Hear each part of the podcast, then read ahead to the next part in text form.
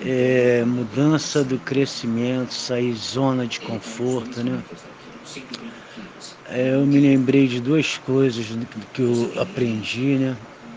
E continuo aprendendo, né?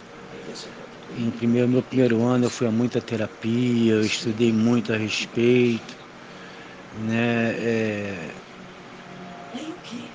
todo dia eu estava conversando uma hora, mais de uma hora com uma psicóloga amiga minha, trabalha mais de 40 anos nessa área. E fui comentar também zona de conforto, né? Eu falando de mim como adicto, né? Como dependente químico cruzado, eu, eu aprendi, né? Com as terapias, com a literatura e com a psicologia, que a partir do momento que eu comecei a usar o químico, meu crescimento mental ele estacionou. Então, se eu comecei aos 13 para 14, eu continuei com a mentalidade 13, 14, né?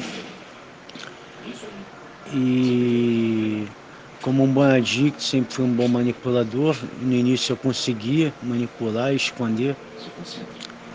E as coisas vinham muito fáceis para mim, né? E a partir do momento que essa facilitação acabou,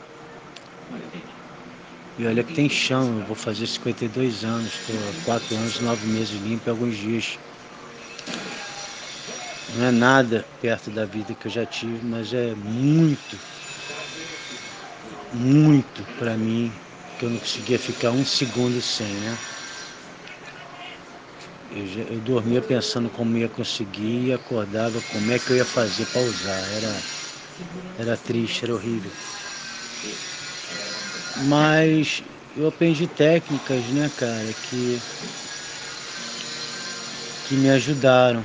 Né? A primeira coisa foi me aceitar. Aceitação, me rendi. Né?